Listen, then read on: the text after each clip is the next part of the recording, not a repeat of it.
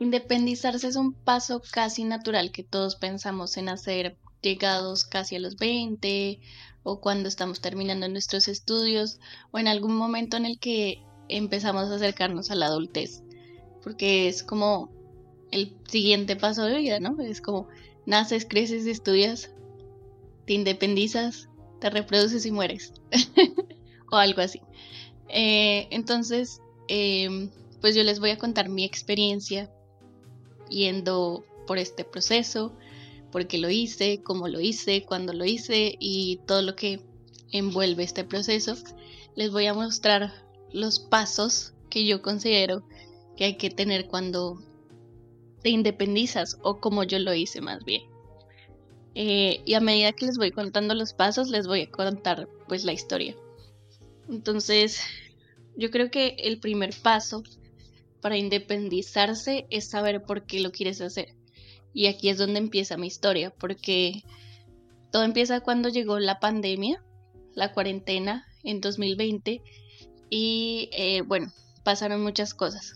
Eh, como muchos saben, pues tuvimos que estar estancados donde sea que nos cogió la pandemia y nos quedamos allí por mucho tiempo. Para mi fortuna yo estaba con mis padres en mi casa en teniendo una vida normal.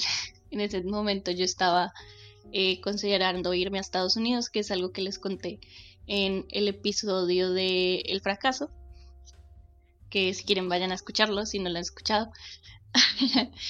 y, em, ah, por cierto, recordatorio, eh, donde sea que estés viendo esto, tenemos el podcast en todas las plataformas de podcast, como video podcast, como solo audio, si lo quieres escuchar solo en audio, también en YouTube.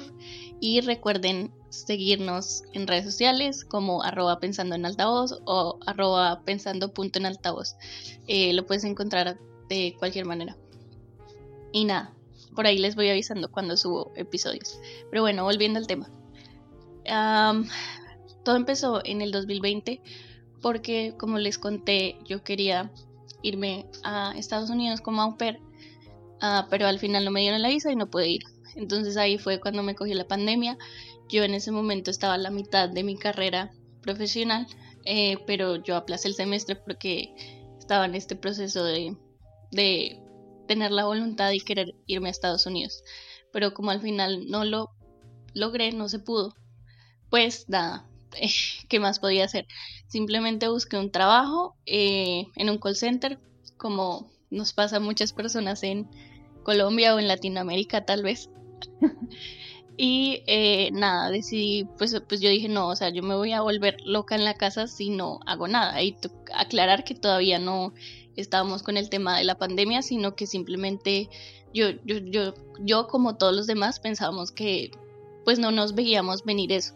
Entonces yo simplemente no sabía que venía lo de la pandemia y, simplemente conseguí un trabajo porque yo dije, no voy a pasar los siguientes seis meses haciendo nada en mi casa, sin, teniendo en cuenta que yo no sabía que iba a haber una cuarentena posteriormente. Entonces nada, yo conseguí este trabajo en un call center y, ya, pues seguí con mi vida. Extrañaba un, montón la universidad y pues eh, así la vida continuó hasta que pues llegó la pandemia, nos encerramos todos y pues yo terminé pues nada encerrada con toda mi familia durante la pandemia. Entonces pasamos los siguientes año y medio o dos años todos juntos eh, en los mismos espacios y la verdad puedo decir que eh, no voy a revelar mis traumas aquí, pero a pesar de que yo tenía muchos problemas familiares en el pasado o tuve muchos problemas familiares en el pasado, la pandemia fue un periodo extraordinario, o sea, de verdad la pasamos muy bien como familia, eh, veíamos películas todo el tiempo, eh, tomábamos vinito por las noches, eh, era muy divertido, la verdad fue, fue como un periodo de tiempo que yo recuerdo como con cariño y chévere porque sí la pasé muy bien. Y pero de pronto tanto estar en contacto con mi familia 24/7 y tenerlos ahí todo el tiempo, ya en, algún momento la dinámica se volvió como muy, eh, sí, como que ya estábamos cansados de estar los unos con los otros y no era como solo una sensación que yo tenía, sino era una sensación que teníamos todos los unos con los otros, o sea, tanto mis hermanas estaban cansadas de mis papás y de mí como yo de mis papás y de mis hermanas, entonces eh, pues nada, simplemente llegamos a un punto en el que estábamos agotadísimos. En algún punto las cosas empezaron a abrir más, entonces eso como que fue soltando un poco la presión, pero eh, sí notaba que por haber estado tanto en contacto los unos con los otros, como literal haber estado todo el tiempo juntos, pues eh, nuestra dinámica familiar se había desgastado y yo quería mi espacio, o sea, yo quería desesperadamente tener un espacio para mí. Yo ya no soportaba suena feo, pero yo ya no soportaba a mi familia y no creo que ellos me soportaran tampoco a mí. Estamos cansadísimos. Lo único que queríamos hacer es, era estar lejos los unos de los otros, en todo el buen sentido de la palabra y siendo muy amorosos, pero de verdad, la pandemia nos agotó. Entonces, pues nada, ese, esa fue una de las primeras razones. O sea, yo decía como que la, la dinámica familiar se estaba tornando ya al final de esos dos años un poco no tan buena como fue al principio, o sea, ya no teníamos esos espacios de ver películas y de pasarla bien, sino que al final ya estábamos cansados de la presencia de los otros. Y esa fue como una de mis principales razones. Otra razón es que yo siempre me vi a mí misma como a los 20, en los 20 ya me refiero cuando yo cumpliera 20, ya me veía como independiente, teniendo mi propio espacio, eh, comprando mis propias cosas. Y como les conté, yo empecé a trabajar en ese primer semestre del 2020 y eh, ya en el segundo semestre del 2020 retomé la universidad y seguí, continué con ese trabajo de call center, lo cual me permitió ahorrar y tener como una base para poder pensar en eso, porque ahí es donde voy al punto o al paso número dos. Si tú te quieres independizar, necesitas tener un presupuesto. O sea, no, no puedes creer que las cosas van a salir de la nada y alguien te va a regalar una casa y te va a dar comida y, no sé, vas a vivir del amor. No, las cosas no funcionan así. Normalmente yo sé que eh, quiero hacer el disclaimer, yo soy consciente de que eh, independizarse es un privilegio, porque tú necesitas tener una base económica para hacerlo. Pero si tú como persona la tienes, eh, te felicito, eres uno una persona privilegiada, eh, entre muchas otras, otras que no pueden tener ese privilegio. Y, pues nada, eh, este, este podcast es para ti, este episodio de podcast es para ti. Y nada, es, eh, simplemente quiero reconocer y, y hacerles saber que soy consciente de que es un privilegio.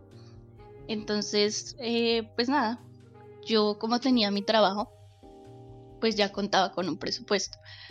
entonces yo dije, bueno, yo creo que con lo que gano en mi trabajo, hay que tener muy en cuenta que era un trabajo de medio tiempo, entonces yo ganaba el salario mínimo en ese momento, pero yo, yo haciendo cuentas así muy generales, yo decía, pues yo creo que yo podría independizarme. Otra cosa que hay que tener en cuenta ahí, pues es básicamente para qué te alcanza. Y ahí voy al punto número 3. Tú tienes que ver los lugares ya teniendo un presupuesto en mente o teniendo ingresos y teniendo un trabajo, tú tienes que ser muy consciente de los lugares para los que te alcanza.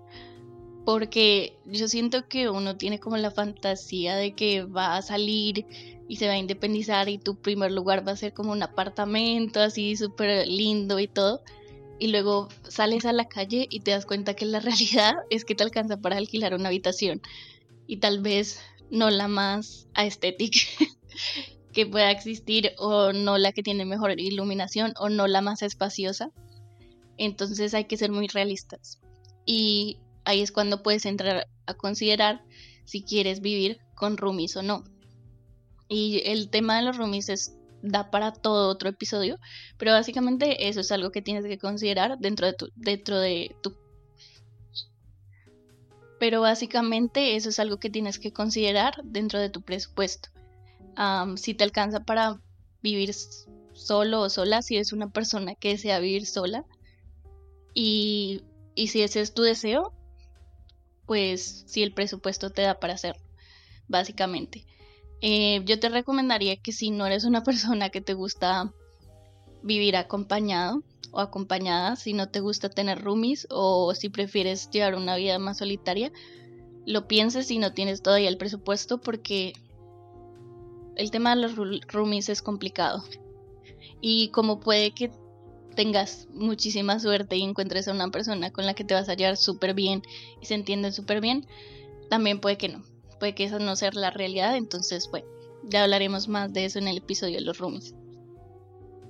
Pero bueno, en mi caso, yo sí tenía la fantasía, yo no sabía que lo del roomies era un tema complicado y tenía la fantasía de tener roomies. Entonces, lo primero que yo pensé fue, voy a vivir en una residencia universitaria porque ahí voy a tener muchos roomies y voy a poder compartir con gente como yo que están eh, todavía en la universidad o que está estudiando, sí, como gente joven. Eso era algo importante para mí. Y lo más, lo, también súper importante, o tal vez lo más importante, es que normalmente las residencias universitarias son lugares muy asequibles para cuando tú te quieres independizar, porque pues eh, lo alquilan estudiantes que pues en un gran porcentaje no van a tener un presupuesto gigante para alquilar un lugar o se los está pagando los papás o algo por el estilo. La mayoría de personas, por lo menos en Bogotá, que alquilan habitaciones en residencias universitarias es porque vienen de otros lugares del país o, bueno, vienen también de otras eh, regiones cercanas o de otros eh, municipios cercanos como Chía, como eh, Zipaquirá, como, no sé, Soacha también. Entonces alquilan un lugar cerca de la universidad para poder vivir cerca y pues sí, básicamente que les quede más fácil movilizarse. Entonces por eso son mucho más baratos que conseguir un apartamento o una habitación regular. Entonces pues ese es como mi consejo, ese fue el primer lugar al que yo le puse el ojo porque la verdad nunca antes había pensado como en un apartamento. O sea, en ese momento eh, mi mejor posibilidad era una residencia universitaria con lo que ganaba. Entonces, cuando ya tienes el lugar en el que quieres vivir como puesto el ojo, también hay que tener en cuenta los extras dentro de tu presupuesto. qué son los extras? O sea, tú solo piensas que vas a llegar a un lugar y vas a vivir ahí y ya. Todo es como una, fantasía, un pensamiento muy mágico, o por lo menos esa era yo. Pero cuando te pones a en serio pensar en la logística de lo que significa independizarse, pues tú piensas que tú tienes que tener donde comer, necesitas platos, que necesitas donde cocinar, por lo tanto necesitas ollas, que necesitas con qué comer, por lo tanto necesitas cubiertos, aparte necesitas comida, entonces dentro de ese presupuesto tienes que incluir un mercado, y bueno, las cosas cada vez van subiendo más y más y cada vez nos hacemos más conscientes de cuánto valen las cosas, sobre todo cuando nos independizamos. Entonces, todas esas cosas hay que tener en cuenta. También tienes que tener donde dormir. Si el lugar no incluye una cama, por ejemplo, como en la que estoy, tú tienes que comprar esa cama, porque no vas a dormir en el piso, o bueno, idealmente no vas a dormir en el piso, entonces tienes que pensar, los colchones son una de las cosas más caras que hay o sea, de verdad.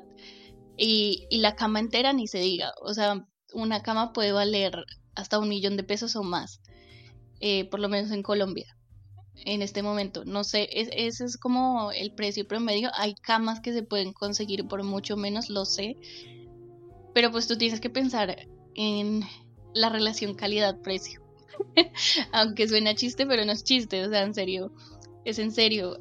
tú tienes que pensar si ¿Prefieres tener un dolor de espalda terrible o prefieres comprarte un buen colchón? Y bueno, las sábanas y el, resto del tema de la cama pues es mucho más barato, pero el colchón es una decisión que es muy importante y a veces no le damos la importancia que se merece y después terminamos con un dolor de espalda. En mi caso, gracias a Dios, mis papás me permitieron llevarme el colchón que yo tenía en la casa y la cama que tenía en la casa. Eh, pues porque básicamente me la habían comprado años atrás para mí, pues era mía y me permitieron llevarme eso y también me permitieron llevarme algunas cosas como una olla, creo que unos sartenes, un, plato, unos cubiertos y ya. y el resto lo tuve que comprar yo. también están esas primeras cosas que cuando tú llegas al lugar donde vas a vivir, pues no tienes en cuenta y es que si tú, tú puedes comprar tu mercado y eso, pero necesitas aceite con que eh, cocinar algo, si vas a fritar algo, em, necesitas sal, necesitas azúcar si es que eh, consumes azúcar. Bueno, son tantas cosas que hay que tener en cuenta. Entonces todos esos extras los tienes que sumar a tu presupuesto porque también valen y vas a tener que comprarlos eventualmente, pues si quieres mantenerte por ti misma o por ti mismo. Y bueno, yo creo que aquí llega el paso número 5 que no sé si será el paso más difícil, pero tal vez es uno de los más difíciles porque es como ya tomar, teniendo en cuenta todos los factores, o sea, tú ya has revisado tu plan en tu cabeza, ya has hecho cuentas y dices, bueno, sí me da para irme para independizarme, para irme de la casa. La idea es tomar la decisión, ese es el paso número 5. Y pues puede ser un poco difícil porque obviamente, no te voy a mentir, cuando yo hice todo esto y yo me puse a hacer mi plan, yo me puse a echar cuentas, yo miré lugares, yo pensaba también pues en mi familia porque yo decía, ¿cómo no voy a vivir sin mi familia? cómo voy a ir día tras día, cómo voy a amanecer y ellos no van a estar ahí, eh, ya no voy a tener contacto con ellos a diario, cómo va a ser esa vida para mí. Y el tema emocional es muy importante, porque si tú eres una persona que es muy apegada a su familia, pues esto puede ser un, un punto de quiebre en esa decisión. Entonces tienes que pensar, pues también qué tanto te conviene o qué tan preparado preparada estás para vivir lejos de tu familia. Eh, y si es una decisión que tú definitivamente deseas tomar, pues yo te animo a hacerlo. En mi caso era un sí rotundo. O sea, yo tenía muchas razones por las cuales quería irme de la casa. Aparte de esta presión que les decía que se venía sintiendo en mi casa, también estaba el hecho de que pues em, mi hermana menor no tenía su propia habitación y ella ya quería tener su espacio. Em, y también mi decisión personal de querer independizarme. Entonces había muchas razones de peso que hacían que para mí fuera un sí rotundo. Sin embargo, pues yo soy de esas personas que soy muy familiar y me cuestionaba eso y no les voy a mentir, al principio es muy duro porque al principio pues tú llegas a una habitación sola, y pues sí, básicamente las personas con las que te relacionabas todos los días ya no están ahí para ti, ni hay nadie que te esté cuidando, ni nadie que te esté diciendo qué hacer, ni nadie que te dé la comida o nadie que te tenga en cuenta para esas cosas, sino que tú tienes que cuidar de ti mismo, de ti misma. Entonces es un tema complicado en ese sentido. Pero bueno, aquí llega el último paso que para mí fue el más difícil, que fue decirle a mis padres. Yo literalmente hice una presentación, una presentación en PowerPoint para poder decirles. yo ya había tomado la decisión, ya había pagado un depósito en el lugar en el que me iba a quedar, ya, yo tenía todo preparado, incluso algunas cosas como compradas. Eh, y pues les dije, les informé básicamente que había tomado esa decisión y que les agradecía mucho, les expliqué mis razones Em, esto yo se los comuniqué en diciembre de 2021. O sea que yo empecé a vivir eh, sola, independiente, desde enero de 2022. Em, y pues obviamente también estaban muy cerca las fechas de Navidad y todo este tema. Entonces, pues yo, yo me sentía muy como muy vulnerable en ese momento y me puse a llorar y empecé a decirles que los quería mucho, que no, no, para nada significaba que iba a dejar de ir a la casa, que iba a dejar de tener contactos con ellos, pero que pues era mi decisión, que era mi deseo eh, vivir independiente y que pues, les agradecía por todo y bueno, hice toda una presentación mostrándoles el lugar donde iba a estar, eh, básicamente exponiéndoles mi plan. y entonces nos pusimos a llorar. o bueno, creo que, no recuerdo si ellos se pusieron a llorar, pero yo sí lloré un montón. Y, y nada, pues les comuniqué a través de esa, esa pequeña reunión en la sala que me iba a ir de la casa. Y ya después, pues llegó el momento de empacar Empaqué todas mis cosas y me fui. Mi hermana menor me regaló como una carta cuando me fui y yo la leí cuando llegué, cuando ya tenía todas mis cosas instaladas en la habitación donde iba a empezar a vivir sola. yo iba a tener una roomie, pero ella llegó un mes después, entonces por eso, por un mes yo estuve viviendo prácticamente sola. Eh, y para mí fue muy duro leer esa carta porque fue como, ay, no, me dio mucha tristeza. Eh, no tengo la carta casi, no se las leería, pero de verdad fue algo muy conmovedor y muy sentimental para mí. O sea, yo en serio me sentía muy como sensible en esos momentos, o sea, era una decisión gigante para mí. Yo pensaba como, Dios mío, o sea, todas las cosas que van a cambiar en, en mi rutina, que van a ser diferentes, ya no voy a tener nadie que cuide de mí. Y esa es la otra cosa. Yo creo que a veces ignoramos o damos por hecho eh, que las personas que están a nuestro alrededor. Y cuando empiezas a vivir sola o solo, idealmente en, en una situación pues como normal, por decirlo así, normal entre comillas, pues nadie va a estar pendiente de ti. Entonces, pues mis papás, como ellos vieron que yo tomé la decisión, pues nada, ellos no me preguntaban si yo ya había comido, si qué comí, no, no me tenían la comida o no me la llevaban hasta donde yo estaba viviendo, sino que yo tenía que hacerme cargo de todas esas cosas. Yo decidía a qué hora llegaba de la casa a la casa, yo decidía a qué hora salía de la casa, eh, yo tenía que hacerme completamente responsable de mí. O sea, yo estaba empezando a vivir una vida de adulta y a veces no estamos preparados para eso. O sea, a veces tenemos como las comodidades en nuestra casa de que nuestros papás nos preparan el desayuno y nos los tienen servido y nos están preguntando dónde estamos y se preocupan por nosotros. Pero tú llegas a esta época donde eres independiente y nadie te va a preguntar por eso.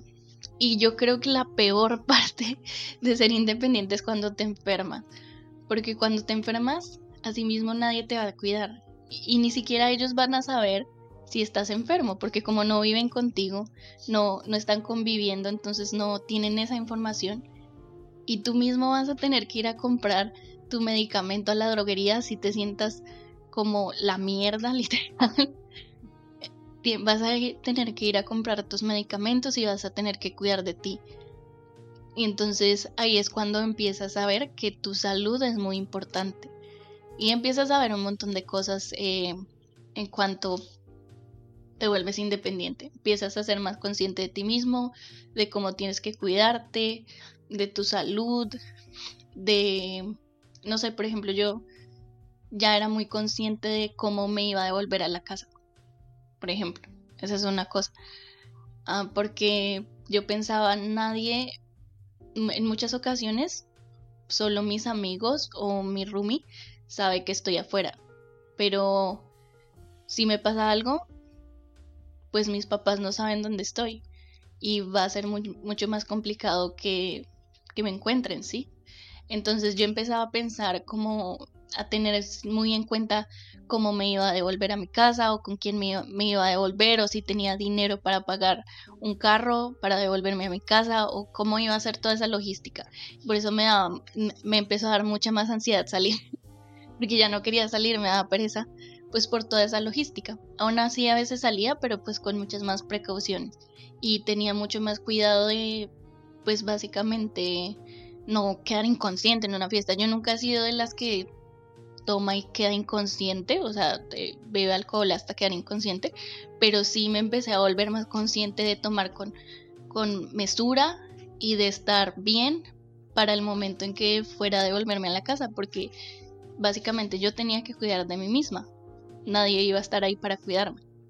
Obviamente, gracias a Dios, tengo muy buenos amigos que siempre han cuidado de mí, pero igual una tiene que ser consciente de que en muchas ocasiones tal vez tus amigos más cercanos no están ahí para cuidarte tampoco y no, no, no es la responsabilidad de ellos tampoco cuidarte. Entonces, eh, tú tienes que cuidar de ti misma y nada, también eh, cuando se vive solo, empiezas a, conocerte a ti mismo. Eh, hubo una ocasión en la que yo, ya mucho, mucho tiempo después de que viví en la primera residencia, eh, yo alquilé un apartamento y empecé a vivir sola. Y pasaban meses o semanas, bueno, tampoco meses, pero podían pasar semanas sin que yo pronunciara una palabra. O sea, y yo vivía muy en mi cabeza, yo solo tenía pensamientos, pero yo a veces como que decía como para recordar que tenía voz, porque podían haber pasado semanas sin que yo hubiera pronunciado una sola palabra, porque yo no salía prácticamente de mi casa ni hablaba con nadie o hacía mercado como una vez al mes, entonces esa era la única interacción que tenía con las personas y podían pasar semanas sin que yo misma escuchara mi propia voz. Y, y como por todo, toda esa situación, pues tú también empiezas a conocer otras cosas de ti misma que no conocías, empiezas a ver otra parte de ti como más adulta, más madura y empezás a entender a tus papás en muchas cosas. empezás a entender como ciertas cosas que te decían o que te recalcaban o de pronto cuando en algún momento te, te, te, educaron de alguna manera por algo que hiciste mal eh, y que al principio de pronto en nuestra adolescencia podíamos sentir que era injusto, pero luego te pones como un poco más en la posición de ellos y es una lección de vida gigantesca. Así que si tú quieres vivir esa experiencia, de verdad te animo que lo hagas. no sé si siguiendo estos pasos, de pronto eso te ayude. Pero sí, inténtalo. O sea, si, si tienes como un soporte, em, yo, yo lo digo como desde mi posición que tengo una familia que me apoya. Obviamente yo sé que no es la misma realidad para muchos, pero si tienes un soporte y si tu familia te apoya, no tengas miedo en intentarlo y fallar. O sea, yo también pensé como si esto no es para mí, me toca devolverme al mes, pues lo hago. O sea, siempre puedo volver y mis papás me lo dejaron muy claro. Si, si algo pasa, tú puedes volver a la casa. No, como no dudes en hacerlo por, por orgullo o lo que sea. Entonces, si esa es tu posibilidad y puedes hacerlo y tienes ganas de intentarlo, te animo a que lo hagas, eh, te animo a que lo planifiques y no, no, como que no des tantas vueltas en tomar la decisión. Si es algo que tú de verdad quieres hacer, hazlo. Al igual si tú no lo quieres hacer, no tienes que hacerlo.